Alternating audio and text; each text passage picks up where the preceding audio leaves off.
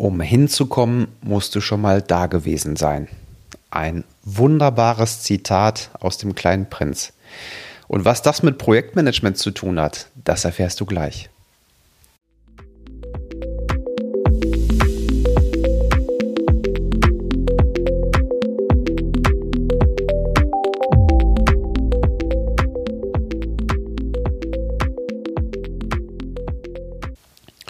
Hinzukommen, musst du schon mal da gewesen sein. Hm. Ich möchte dir heute mal einen Trick verraten, den du so bestimmt noch nicht in Büchern gefunden hast. Und zwar geht es darum, wie du damit umgehen kannst, wenn du in ein neues Projekt kommst, aber die Zusammenhänge, also das große Ganze noch nicht richtig verstanden hast. Was ja auch ganz normal ist.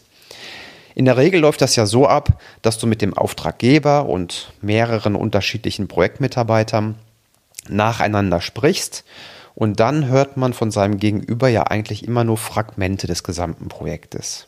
Jeder erzählt dir seine Welt, aber das große Ganze, das Big Picture, das fehlt dir. Und du denkst dir, wie soll das alles zusammenpassen? Ich verstehe es einfach nicht. Unter Big Picture verstehe ich, dass du ein Gefühl erlangt hast, bei dem du dir ehrlich gegenüberstehst und sagen kannst, jetzt habe ich das Projekt unter Kontrolle. Jetzt habe ich verstanden, was rauskommen soll und auch, wie wir es hinbekommen. Und dann fängt es auch an, dass so ein Projekt richtig Spaß macht. Andersherum, wenn du nicht in diesen Modus kommst, dann wirst du in größeren Projekten scheitern. Bevor ich jetzt verrate, wie man in diesen Zustand kommt, noch ein Beispiel anhand von Brettspielen.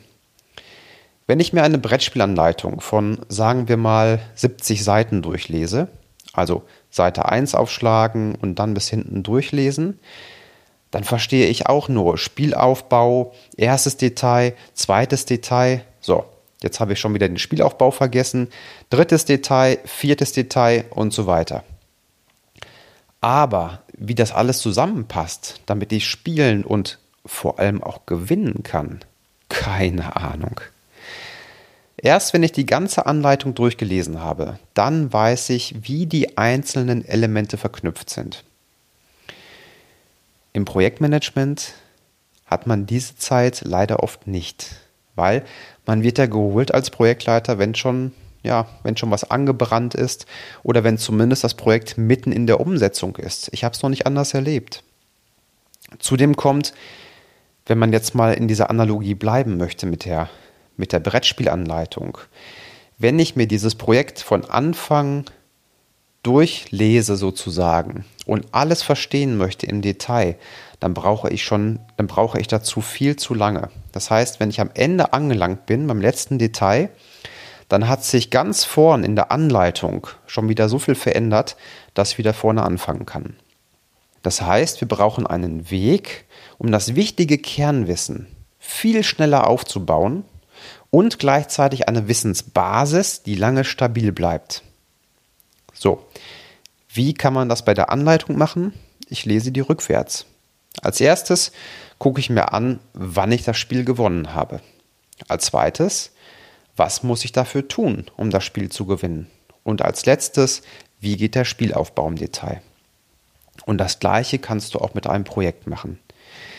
Das heißt, du reist im Sinne von Reisen, du reist gedanklich in die Zukunft und stellst dir vor, du stehst mit deinem Auftraggeber und allen anderen wichtigen Stakeholdern in einem Raum, und ihr feiert zusammen den Produktlaunch. So, und jetzt ist die Frage, was war denn ein Tag davor? Was war denn zwei Tage davor? Was war denn drei Tage davor? Ja, und durchdenkt das mal. Und jetzt sind die Tage gar nicht so interessant. Wichtiger sind die Ketten an Deliverables. Hm. So, ich mache das mal anhand von drei Kernfragen. Dann, wird's, dann wird es praxisnäher. Also, ich beginne mit folgender ersten Kernfrage.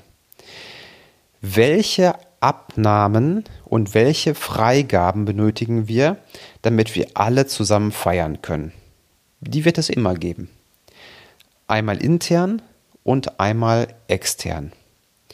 Intern ist da garantiert die interne Produktfreigabe. Jedes etwas größere Unternehmen hat dazu irgendwelche Richtlinien, die vorgeben, wann man mit einem Produkt an den Markt darf. Das kann zum Beispiel eine Anzahl kritischer Fehler sein, die man maximal haben darf. Das kann sein, dass man eine Freigabe einer Testabteilung braucht, die einen Bericht erzeugt, whatever. Und falls du in einem kleineren Unternehmen arbeitest, dann gibt es garantiert auch eine Erwartungshaltung vom Geschäftsführer dazu. Dann würde ich den mal interviewen. Also wann, lieber Chef, dürfen wir aus deiner Sicht an den Markt mit unserem Produkt? So, dann kommen wir, dann kommen wir genau, das war die interne Freigabe und dann gibt es noch externe Abnahmen und Freigaben. Also beispielsweise Sicherheitsnormen, die wir einhalten müssen, die 62443 zum Beispiel, zu der man compliant sein muss. Oder ein Testkonzept nach IEEE 829, was man in Audits nachweisen muss. Ja, kann alles sein. Da ist jede Branche auch ein bisschen anders. Die Medizinbranche ist anders als die Automotive-Branche, als die Finanzbranche, als die Telco-Branche. So, dann haben wir die Kernfrage schon mal beantwortet. Das heißt, welche Abnahmen und Freigaben brauche ich, um feiern zu können?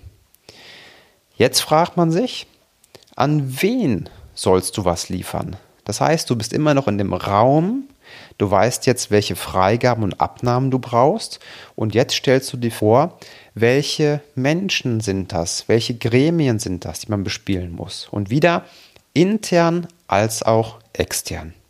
Ich mache wieder Beispiele. Intern könnte zum Beispiel eine bestimmte Abteilung sein mit Programmierern, die das später betreuen. Oder das könnte der Betrieb sein, der später das Produkt in der Linie ja, betreibt. Das könnte eine Testabteilung sein, bei der die Software-Tester ähm, bestimmte Dinge von dir brauchen, ansonsten können die nichts testen und können die keine Freigabe erteilen. Und all das sind aus meiner Sicht interne Kunden. Wenn die mein erzeugtes Deliverable später nicht gut finden, dann schaffe ich das Projekt nicht. Interne Kunden. So, externe Kunden brauchen wir eigentlich kaum darüber zu sprechen. Das ist zum einen derjenige, der das Produkt später kaufen soll. Das sind aber auch noch andere, wie zum Beispiel Gutachter oder Zertifizierungsstellen. Ja, das wären zum Beispiel externe Kunden. Das war die zweite Kernfrage. Also, an wen sollst du was liefern? Und jetzt die letzte Frage. Was soll alles geliefert werden? Und wie genau heißt das? Das kann Software sein, das kann Hardware sein, das können Anleitungen, Dokumentationen, Prozesse, Übergaben, Checklisten sein. Und diese Dinge kann man jetzt richtig schön den Kunden aus der zweiten Kernfrage zuordnen. Ja. So, und mit diesem Ansatz verstehe ich eigentlich immer ziemlich schnell, was so ein Projekt braucht, um erfolgreich zu sein. Das Ganze hat aus meiner Sicht mehrere Vorteile. Zum einen habe ich damit ein vollständiges Bild, was geliefert werden soll. Der zweite Vorteil ist, hey, ich habe mir gerade ein Stakeholder-Management aufgebaut. Durch dieses strukturierte Denken weiß ich, wer meine internen und externen Kunden im Raum sind. Der dritte Vorteil ist, dass man daraus wunderbar ein Controlling und Monitoring für die Zielerreichung bauen kann. Was bringt es mir, wenn ich auf Arbeitspakete die ganze Zeit monitore und ich konzentriere mich nur darauf, was da irgendwo gebaut wird, wie zum Beispiel die Software oder die Hardware, aber gleichzeitig habe ich nicht im Blick, dass die Abnahmen und Freigaben ja auch bestimmte Anforderungen haben. Und das ist ja das, und das ist ja das Letzte, was ich im Projekt brauche zur Abgabe. Von daher ein Tipp für die Praxis von mir. Ich würde in meinen Status Report immer auch eine Folie einbauen, die den Stand der Freigaben und Abnahmen mit Ampelfarben anzeigt. Ja, schon ziemlich früh im Projekt, ganz zu Beginn. Macht was keiner, aus meiner Sicht aber ein Erfolgsfaktor.